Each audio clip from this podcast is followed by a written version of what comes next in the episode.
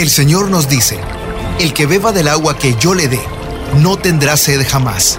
Se convertirá en él, en fuente de agua que brota para vida eterna.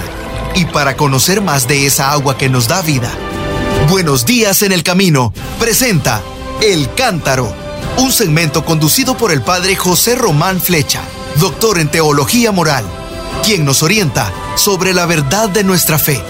A continuación,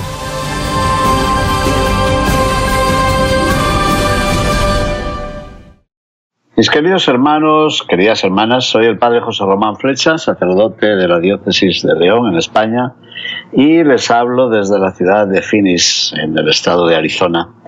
Para la conversación de esta mañana me he fijado en tres personajes que tal vez pueden resultarles a ustedes un poco extraños después de haber hablado de los patriarcas y después de haber hablado de los profetas, dirán, bueno, ¿y qué significan estos personajes? ¿Qué tienen en común? ¿Por qué han atraído hoy la atención para ser presentados a esta parroquia virtual y virtuosa? ¿Saben lo que tienen en común? Que ninguno de los tres pertenece al pueblo de Israel. ¿Y qué? ¿Por eso hay que excomulgarlos? ¿Hay que mandarlos fuera? Mm, bueno, vamos a dejar así la pregunta a ver ustedes qué piensan, ¿eh? Primero de esos personajes se llama Melquisedec. ¿Quiénes eran sus padres? ¿De qué tierras había venido? ¿Cómo llegó a ser elegido para ejercer el sacerdocio de El Elyon, que significa el Dios Altísimo? Fíjense que no lo sé. Todos son preguntas frente a la parquedad de los datos que lo introducen en la historia de la salvación. Su figura se pierde en la amanecida de los tiempos. Sin historia, sin genealogía, se alza ahí, en la madeja de las leyendas, casi como un símbolo. Parece que era rey y era sacerdote. Y es recordado como para ponderar la grandeza de Abraham, el padre del pueblo. Una especie de memoria transhistórica o algo así. Melquisedec es, sin embargo, una especie de figura profética que anticipa los rasgos del Mesías, soberano del universo e intercesor por todas las dolencias y todas las búsquedas de la humanidad. Yo creo que su recuerdo ha sido introducido casi a la fuerza en un contexto extraño. A ver, Abraham ha salido en campaña guerrera contra algunos reyezuelos de las riberas del Mar Muerto, que parece todavía inexistente en el relato. Mi profesor de Sagrada Escritura decía, bueno, reyezuelos, reyezuelos, ni siquiera eso, eran como alcaldes de una aldea o algo así. Se trata tan solo de una algarada entre algunos jefes de clanes. Pero en medio de las contiendas había quedado apresado Lot, el sobrino de Abraham. Así que el patriarca salió a rescatarlo. Salió con 318 hombres. Y justo ahí, al retorno de un combate, aparece Melquisedec en el libro del Génesis, capítulo 14, verso 18. Y es recordado como rey de Salem, nombre que la tradición judía ha atribuido con frecuencia a la Jerusalén cananea se llama Melquisedec. Su mismo nombre es cananeo. Puede significar el dios Salem es rey o bien el dios Melech es justo. Pero parece que en los dos casos su nombre incluye una referencia a Dios. Y su encuentro con Abraham está cargado de significados. Aquel extranjero es reconocido por el rey de la tierra. El adorador de un dios de la naturaleza llega a bendecir al adorador del dios de la historia. O sea, la religión cósmica prepara el camino a la religión de la liberación. La aparición de Melquisedec en el relato parece ser un presagio de bendición para Abraham y para todos sus descendientes. De hecho, la tradición pone en sus labios una bendición Así ora aquel hombre, aquel misterioso sacerdote de Salem. Bendito sea Abraham del Dios Altísimo, Creador de cielos y tierra, y bendito sea el Dios altísimo que entregó a tus enemigos en tus manos. Es decir, Abraham será bendecido por el Dios que es adorado en esa tierra que lo acoge como huésped y como extranjero. Por tanto, ya no será nunca forastero. Importante. Así que evocar a Melquisedec era evocar al Dios de los mil nombres, el Dios único y excelso, el Dios de la paz y los encuentros, el Dios de la adoración y de la libertad, el Dios de la fraternidad y de la bendición. Pero hay un segundo detalle. El sacerdote Melquisedec parece ofrecer un sacrificio a su Dios. Un sacrificio que consiste, atención, en pan y en vino. Así que, en medio de los pueblos que no tenían reparo en ofrecer a los dioses la vida de sus hijos primogénitos, aquel rey sacerdote de Salem presenta a su Dios una ofrenda de paz, una ofrenda de cosechas cumplidas, fruto de la tierra y del trabajo de los hombres, como decimos en la Santa Misa. Así que Abraham habría de descubrir que su Dios no quería la vida y la sangre de los primogénitos.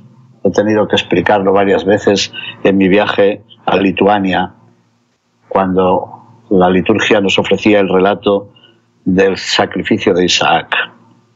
Abraham tuvo que comprender que a Dios le bastaba el signo de la vida en la ofrenda de los animales. Es verdad que algún día gritarán los profetas contra el culto vacío de los sacrificios de sangre, que ya no significaban la ofrenda de la justicia. Así se ve en el libro de Amós, capítulo 5, cuando dice que Dios no quiere sacrificios humanos, que lo que quiere es un espíritu contrito. Bueno, pues ahí quedó Melquisedec. Hay un salmo que lo recuerda, el Salmo 110. Dice, oráculo del Señor a mi Señor, siéntate a mi derecha. Desde Sión extenderá el Señor el poder de tu cetro. Eres príncipe desde el día de tu nacimiento, entre esplendores sagrados. Yo mismo te engendré como rocío antes de la aurora. El Señor lo ha jurado y no se arrepiente. Tú eres sacerdote eterno según el rito de Melquisedec. Y esto es muy importante lo recordará también la carta a los hebreos. Así que Jesucristo es sacerdote, pero no es un sacerdote del orden levítico, no. Dice la carta a los hebreos, si la perfección estuviera en poder del servicio levítico, ¿qué necesidad habría ya de que surgiera otro sacerdote a semejanza de Melquisedec y no a semejanza de Aarón? Carta a los Hebreos, capítulo 7, versículo 11. Así que para la carta a los hebreos, el sacerdocio de Jesucristo, nuestro Señor, se remonta al orden de Melquisedec y por tanto es superior al sacerdocio de Aarón y de Leví, que en todo caso solo se remontaría a Abraham. Bueno, importante la figura de Melquisedec, sobre todo para los que reconocemos a Jesús como nuestro mediador y como nuestro sacerdote. Melquisedec representa la búsqueda y el encuentro con el Dios de la paz. Recuerdo que en la hermosa sacristía del santuario monasterio de Montserrat hay diversas referencias a los sacrificios del Antiguo Testamento con relación a la Eucaristía y allí hay una referencia a Melquisedec, un personaje para recordar en un jueves eucarístico y sacerdotal. Quería recordar también a otro personaje, se llama Balaam. Es un buscador insobornable. Bueno, los israelitas venían por el desierto, habían recorrido un largo camino y por toda la región se comentaba la derrota de Sijón, el rey de los amorreos. Aquel rey había negado a los israelitas el paso por sus tierras había reunido a sus gentes y había salido al desierto para encontrarse con aquel pueblo de pastores invasores. Seguramente muchos de su pueblo estaban anhelando una liberación del yugo de aquella monarquía tiránica y dejaron a su rey con el solo apoyo de sus soldados profesionales. Sijón cayó al filo de la espada y con él cayó también Hezbón, la capital de su reino según el libro de los números en el capítulo 21, versículos 23 al 26. Y ahí, ahí es cuando comienzan los temores de otro rey, Balak, el rey de Moab, de los moabitas. Seguramente piensa que también la suerte de su reino y de su reinado parecía decidida. ¿Qué hacer entonces? Comprendió que las armas no podían nada contra aquellos pueblos dirigidos por un Dios poderoso. Solo había una medida, implorar las maldiciones de los dioses contra las tribus de los hebreos que se acercaban. Y ahí, ahí es donde aparece Balaam, un adivino, un vidente. ¿De qué lo conocía Balak? ¿Es que su fama había llegado hasta los llanos de Moab, desde las tierras de Petor? No tenía grandes ambiciones. Bueno, pues hasta él envió Balak, el rey, sus mensajeros para decirle, eh, he aquí que un pueblo ha salido de Egipto, ha cubierto la superficie de la tierra y se ha establecido frente a mí.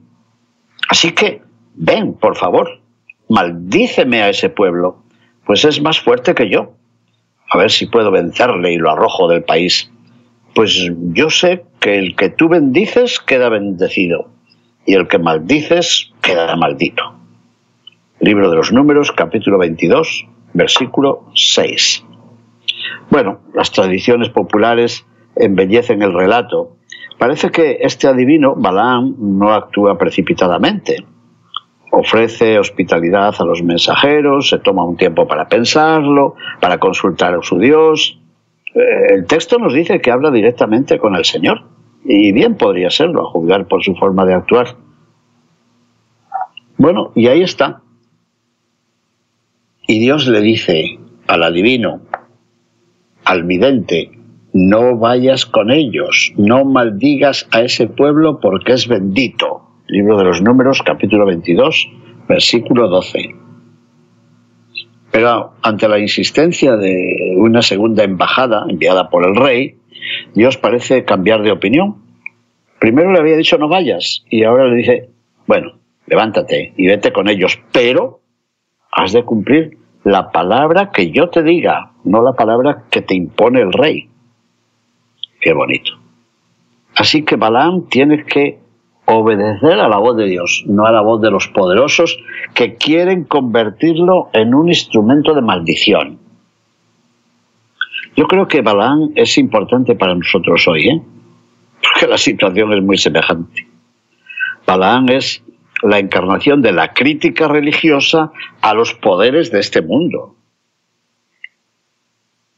yo creo que las tradiciones de Israel no podían permanecer insensibles ante este personaje.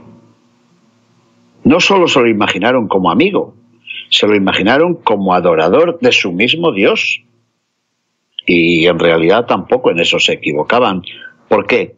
Porque solo hay un Dios, bajo mil nombres, bajo mil ritos, en mil santuarios diferentes. Solo hay un Dios. Y en Él confluyen todos los caminos que pasan por la libertad del corazón. Pero hay una cosa muy curiosa. A Balaam le pasa como a Jonás. El uno parece muy famoso por la ballena, ¿verdad? Jonás. Y el otro, Balaam, es muy famoso por la burra. Sí, sí, por la burra. Las diversas tradiciones han sido combinadas y nos dicen que ha ocurrido algo muy curioso. Tras haber alabado la grandeza, la fama, la prudencia, la honradez de aquel adivino, de pronto nos hablan de su terca humanidad, de su ruda humanidad. El vidente no es capaz de descubrir lo que Dios quiere de él hasta que el animal se lo descubre Fíjense. Y el texto dice que la burra le habló. Seguramente es una leyenda bien simpática. La burra le dice que tiene que ir, que tiene que escuchar. Aparece un ángel, el ángel del Señor, que no siempre ofrece consuelo y dulzura, ¿no? El ángel, en este caso, es la presencia visible de lo invisible es el que ofrece sentido a lo que no parece tener sentido. Y ahí está el ángel, entre las bardas, entre las paredes de un sendero, y su voz resuena en cada envío, y le dice, vete con esos hombres, pero no dirás más que lo que yo te diga. Libro de los Números, capítulo 22, versículo 35.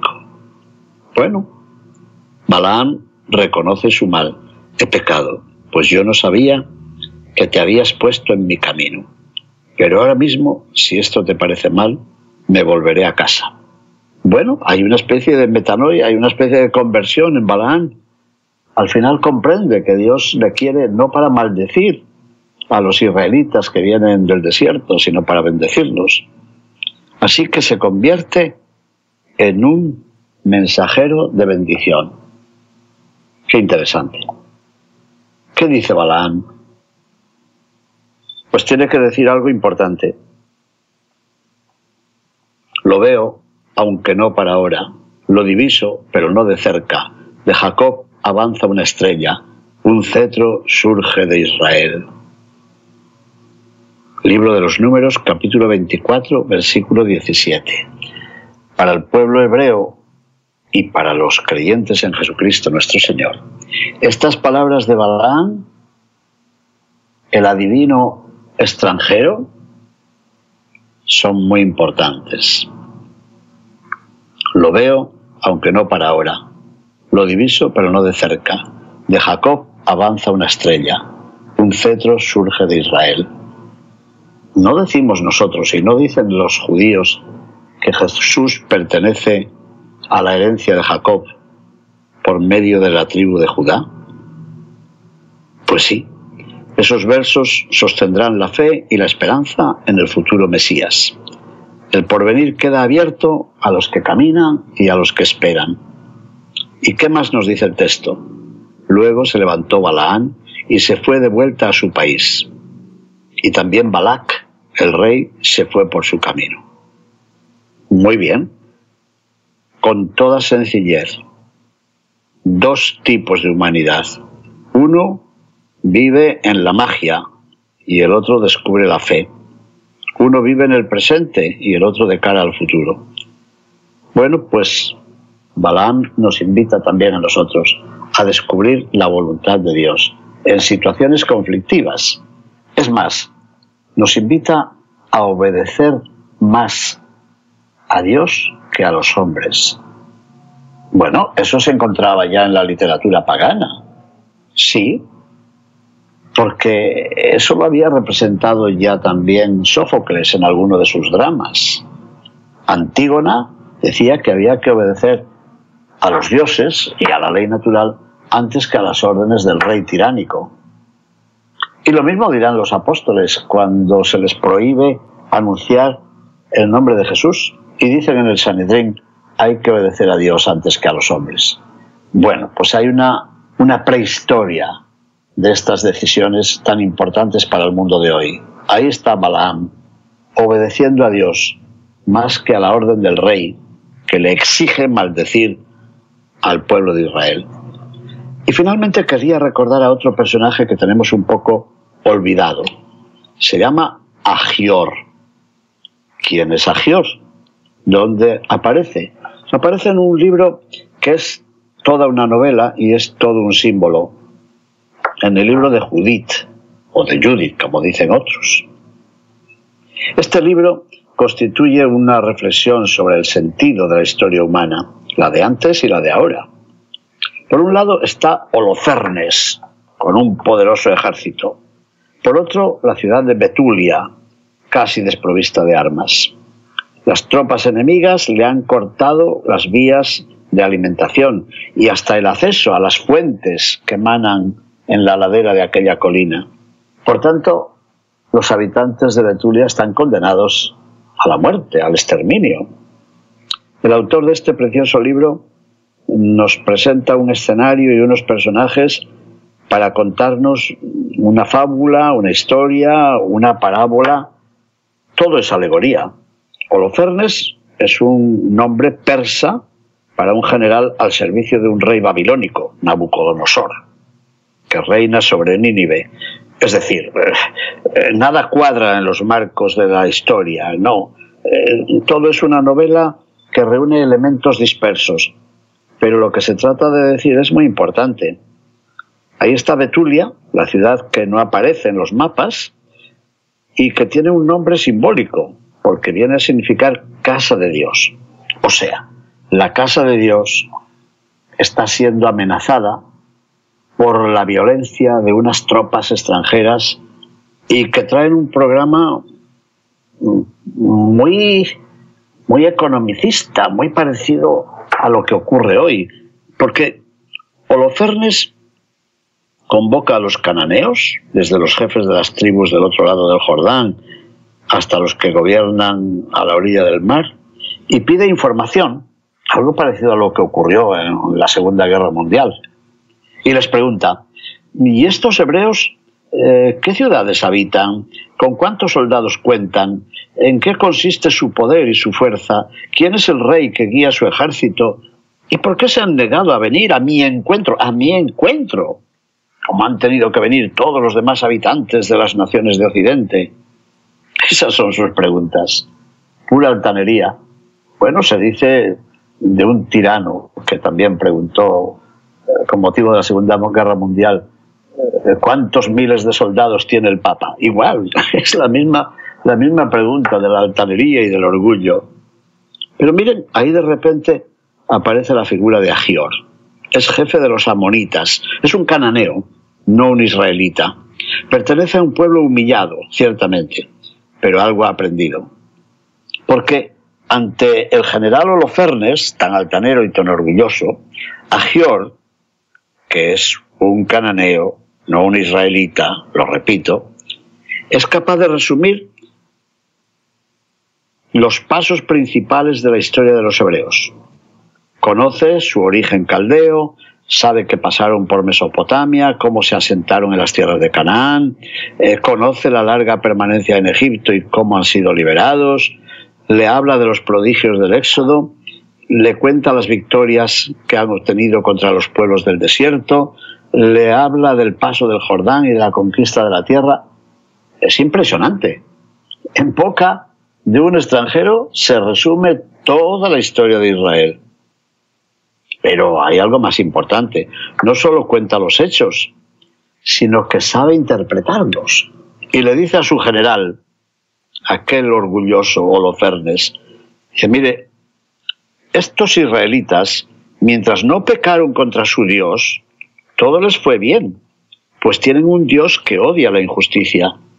Pero cuando se apartaron del camino que les había señalado, fueron destruidos en múltiples combates y desterrados a tierras extrañas. El templo de su Dios fue derribado y sus ciudades ocupadas por los enemigos. Libro de Judith, capítulo 5, versículos 17-18. ¿Qué les parece?